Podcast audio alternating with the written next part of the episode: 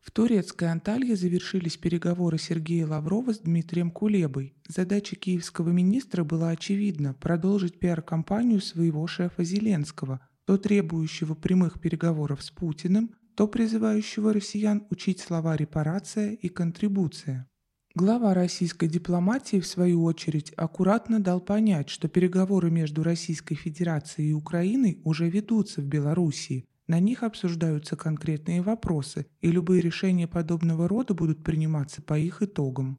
Можно констатировать, что ничего конструктивного Кулеба в Анталье не предложил, и даже внятной реакции по вопросу привлечения МАГАТЭ к контролю над ядерными объектами Украины не последовало.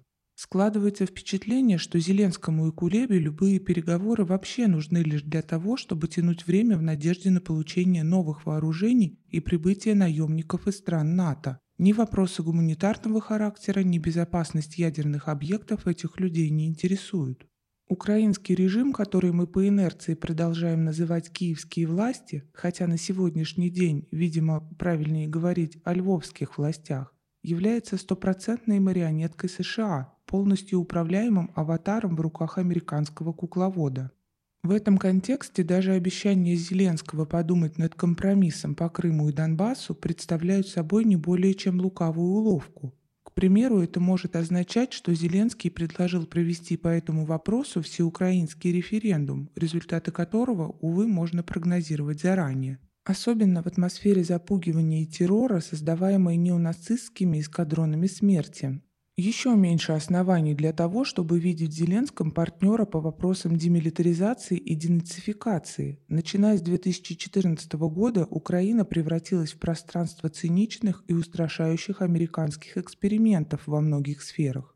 Это касается и американских биологических лабораторий, где проводились эксперименты с коронавирусом на летучих мышах, и попыток создать грязную атомную бомбу и опытов над коллективной психикой украинцев, включающих в себя культивирование запрещенной на Западе неонацистской идеологии. Для того, чтобы решить задачи денацификации, на Украине нужно изменить очень многое. Возьмем для примера Финляндию после Второй мировой войны. Едва ли ее превращение в нейтральную и безопасную страну могло бы происходить под руководством, к примеру, Маннергейма. Понадобились другие руководители, стремившиеся к взаимовыгодным отношениям с Россией. Они отказались от идей Финляндии до Белого моря, от претензий на Карелию и другие российские земли, от милитаризма и антисоветизма, поставили во главу угла экономическое развитие своей страны, благосостояние граждан. Эта политическая линия была успешно реализована и работала вплоть до последних лет, начав давать сбой лишь по вине нынешних финских руководителей. То же самое касается и современной Украины. Речь идет как минимум о лидерах, способных не только пресечь попытки распространения биологического оружия и любые провокации на ядерных объектах, законодательно запретить неонацистские группировки, прекратить культивирование вражды и ненависти в системе образования, но и обеспечить восстановление разорванных экономических связей с Россией, экономическую кооперацию, сотрудничество хозяйствующих субъектов, восстановить единое культурное пространство, наконец оздоровить надломленную восьмилетней пропагандой психику украинцев, провести политическую психотерапию. Проблема заключается в том, что в послевоенной Финляндии были лидеры, способные обеспечить нейтральный статус и мирное развитие. Они занимали сильные политические позиции. На Украине же таких политиков придется искать. Сегодня все, кто потенциально мог бы взять на себя эту задачу, либо убиты, либо оболганы и политически изолированы. Впрочем, нельзя исключить, что многие из тех, кто активно поддерживает сегодня Зеленского и официозный милитаристский угар, со временем изменят свою позицию, поменяют свои взгляды. Отдельные примеры есть уже сейчас. Широко известен депутат Верховной Рады Илья Кива, в недавнем прошлом один из командиров боевиков-националистов и соратник Авакова, а сегодня один из самых последовательных украинских оппозиционеров.